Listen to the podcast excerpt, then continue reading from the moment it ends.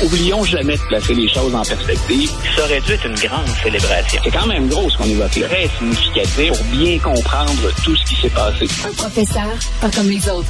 Lutte la liberté. Luc, tu fais partie de ces chroniqueurs avec qui je peux jamais. Hein? Euh, avec qui, à la dernière minute, je peux improviser avec toi et t'es très bon là-dedans. Alors... Allons-y en espérant pas te décevoir. Oh non, tu me déçois jamais. Je veux que tu m'expliques ce qui se passe en Floride. Tu sais, avant, quand on parlait du côté le plus bizarroïde des États-Unis, euh, quand on voulait parler de la droite, on disait c'est le Texas. Tu sais, le Texas, ça représentait tout ce qui était vraiment...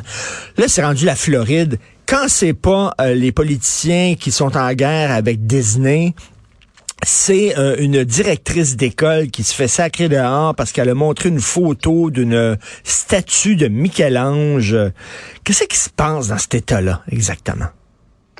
Écoute, c'est impressionnant à plusieurs égards les, les, changements qui ont eu lieu en Floride, par exemple. Puis on va se rapprocher des thèmes plus plus scolaires, si tu veux, ou de, de ce qu'on enseigne ou de ce qu'on n'enseigne pas, une forme de censure qu'on est en train d'imposer. Mais c'est un État, la Floride, qui pendant des années, et peut-être que nos auditeurs les plus anciens ou férus de politique s'en souviennent, c'est un État qui était un État pivot. Rappelle-toi de l'élection qui opposait George Bush à Al Gore, par exemple ça s'était décidé en Floride, mais écoute, par euh, une poignée de votes, on était allé devant les tribunaux, mais ça s'était fait autrement que aller devant les tribunaux comme Donald Trump le fait. Mais toujours est-il que pendant longtemps, on se disait, cet État-là, il est vraiment euh, sur la clôture. Ce qu'on est progressiste, conservateur, démocrate, républicain, c'était bien difficile. Il fallait être bien malin pour essayer de deviner quelle allait être la tendance. Maintenant, c'est assurément un État qui est conservateur. C'est conservateur pour les, pour les élections euh, présidentielles.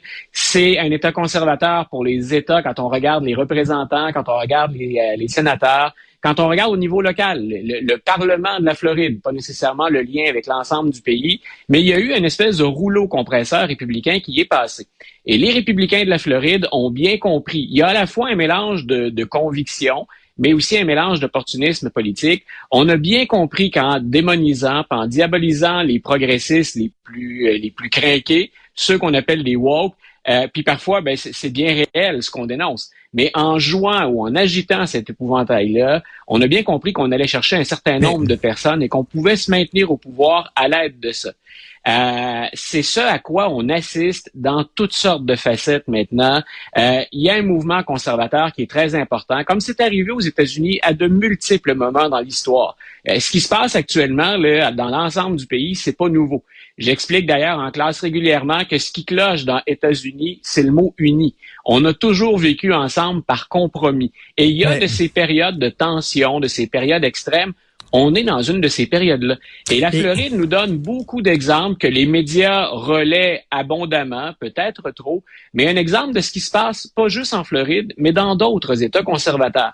Et c'est ça qui a mené, par exemple, à cette histoire à bracadabrante. Écoute, je, te confesse que si présenter euh, le David de Michel-Ange à des étudiants à la fin du primaire, c'est de la pornographie, il y a bien longtemps que je fais de la pornographie, mais je m'étais jamais perçu comme ça. Et Luc, il y a, on veut interdire dans les écoles de parler de menstruation aux filles en bas de 11 ans. Euh, tu m'envoies cette histoire-là euh, d'un film sur euh, la petite fille, le Ruby Bridges, la première petite fille noire entrée dans une école réservée aux Blancs. tu en, en, parles souvent. Norman Rockwell a fait une peinture magnifique là-dessus. Tu vois la petite fille se promener et sur un mur, c'est écrit le mot en N très gros au-dessus d'elle, puis elle, marche, euh, une toile. Là, on, vient d'interdire, une école de Floride vient d'interdire une présentation d'un film sur la vie de cette petite fille-là. Là, tu dis, donc, qu'est-ce qui se passe en Floride? C'est vraiment, je comprends, là, on peut être conservateur économique, puis je peux comprendre ça. Puis tu sais, quand tu regardes la Floride, moi, j'aime ça à la Miami, il y a deux sortes de monde en Floride. Il y a les vieux qui vont là pour leur retraite, puis les vieux, on le sait, sont plus conservateurs, puis il y a les gens qui tripent sur l'argent. Miami, il y a du fric en tabarnouche. Il y a des autos, des Lamborghini sur la rue, là. Il y a des gens qui ont beaucoup de fric et les gens qui habituellement sont du milieu des affaires, les jeunes entrepreneurs, ils sont plus à droite.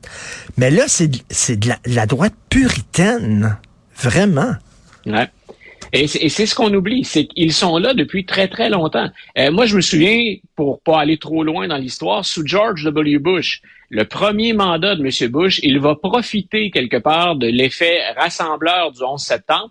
C'est un événement dramatique, mais on va se ranger derrière le président et on va en profiter pour passer à la Chambre, puis conjointement avec le président, des mesures très, très, très conservatrices. Je me souviens, écoute, il y a un État qui avait voté une loi pour interdire aux ados de se, de se promener avec des jeans taille basse. Tu sais, les jeans qui montaient le début du sous-vêtement, là, on est, euh, donc on est vraiment dans le, écoute, c'est, euh, est-ce qu'il fallait légiférer là-dessus? On parle pas d'interdire, de se prononcer, c'est pas une question de goût. On a légiféré. Tout ça pour dire, on est dans une de ces vagues-là. Et quelque part, il y a un mouvement aussi, euh, ils ont pas toutes, entre guillemets, la responsabilité de ça. la question des Noirs, tu viens d'évoquer le code Ruby Bridges dans ma tête à moi, ça ne se fait pas enseigner l'histoire américaine sans parler du fait que qu'une petite fille qui veut fréquenter l'école primaire doit être accompagnée du FBI pour entrer dans une école qui jusque-là était réservée aux Blancs. Et la Cour suprême dit, vous avez le droit de faire ça maintenant, mais on ne se soumet pas. faut que le fédéral intervienne pour dire, cette jeune fille-là va entrer à l'école. Ça fait partie de l'histoire et c'est important de l'enseigner à tout le monde.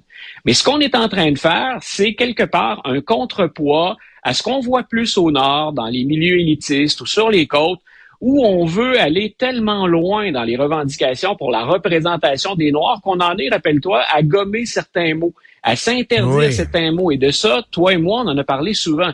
C'est comme, il y a comme un effet rebond de l'autre côté. Les deux mouvements, malheureusement, se nourrissent l'un l'autre. Ben oui, mais là, les, les, conservateurs là, qui, qui ont peur des woke, là, c'est le même discours que tient Poutine. Poutine, c'est ça, il dit le mouvement woke est en train de, euh, de considérer c'est une menace, ça constitue une menace à notre civilisation. Et il faut vraiment, bon. Et, là, il y a une gang de... Tu vois, autant, tu vois, autant j'aime pas les, les abus de hum. certains progressistes ou de certains activistes qui, à mon avis, dénaturent le débat puis dénaturent les choses. Est-ce que c'est une menace à la civilisation? C'est une discussion, puis c'est une bonne discussion qu'il faut avoir parce que ben je veux avoir le droit de m'exprimer, puis il y a certains thèmes que je trouve nécessaires à aborder. Mais ça ne m'apparaît pas être une menace à la civilisation. C'est là où, quelque part, il y a vraiment, à mon avis, de l'autre côté, du côté des, des conservateurs, une dérive qui est majeure. Et rappelle-toi, il y a plusieurs États qui ont voté ça dernièrement dans le sud des États-Unis, dans les sujets sensibles à éviter, puis la Floride fait partie de ces États-là, on n'enseigne pas des sujets qui pourraient, rendre, les étudiants blancs mal à l'aise. C'est comme si les Allemands n'entendaient jamais parler d'Hitler. Il n'y a personne qui dit que la génération actuelle en Allemagne, c'est des gens qui appuient Hitler mais ne jamais enseigner aux Allemands ce qui s'est passé durant la Deuxième Guerre mondiale, ça m'apparaît contre-productif. Il y, a, il, y a, il y, a, des choses dans le mouvement walk qui m'énervent, bien sûr, beaucoup de choses qui m'énervent dans le mouvement walk, mais est-ce que la réponse à ça, c'est de tomber dans l'autre extrême opposé? Et je suis convaincu, si on allait voir les gens en Floride qui sont d'accord pour qu'on censure une statue de Michel-Ange. Si j'allais les voir et je leur parlerais, et je leur parlais euh, de l'Iran ou de l'Afghanistan, ils diraient c'est épouvantable ce qui se passe dans ces pays-là. Euh, ben je dirais c'est la même maudite affaire que vous faites. Vous êtes en train d'appliquer la, la, la solution iranienne et afghane aux États-Unis. Le puritanisme religieux comme ça, ça n'a pas de sens les, les Américains n'aiment pas qu'on utilise cette expression-là, mais quand on a entendu des présidents euh, parler de fanatisme religieux à l'étranger, je suis désolé, mais quand on regarde certains comportements, on n'est pas en train de qualifier tous les Américains. Quand on parle, quand on parle de certains comportements, il y a du fanatisme religieux aux États-Unis. Et ce dont on vient de parler, pour moi, c'est un exemple de fanatisme religieux. S'empêcher d'enseigner la Renaissance, puis de parler d'un chef-d'œuvre qui est un des plus reproduits ou présentés à l'échelle internationale, empêcher nos enfants d'étudier ça, puis qu'on leur... Il y a personne... Et d'ailleurs, ça, ça me rejoint moi comme prof parce que c'est un manque de confiance totale dans le jugement des enseignants. C'est-à-dire que quand on associe le David de Michel-Ange à de la pornographie, ça veut dire qu'on n'a aucune confiance dans le traitement que va faire le prof de cette information-là et de ce, ce en guillemets, ce personnage-là, de cette œuvre-là. Ce qui est dangereux, Luc, c'est que l'école, qui est l'endroit où on forme les citoyens de demain, est maintenant le territoire d'un combat que se livre l'extrême gauche et l'extrême droite, qui se livre ça. Et euh, les, les victimes de cette guerre-là, des deux, ben, ce sont, ce sont les enfants américains. Et c'est une, c'est quelque part, si on laisse ça s'emballer, si personne ne se tient pour dire, attendez, mettons ça sur pause, là, puis réfléchissons un peu maintenant avant d'aller de l'avant ou de changer des programmes.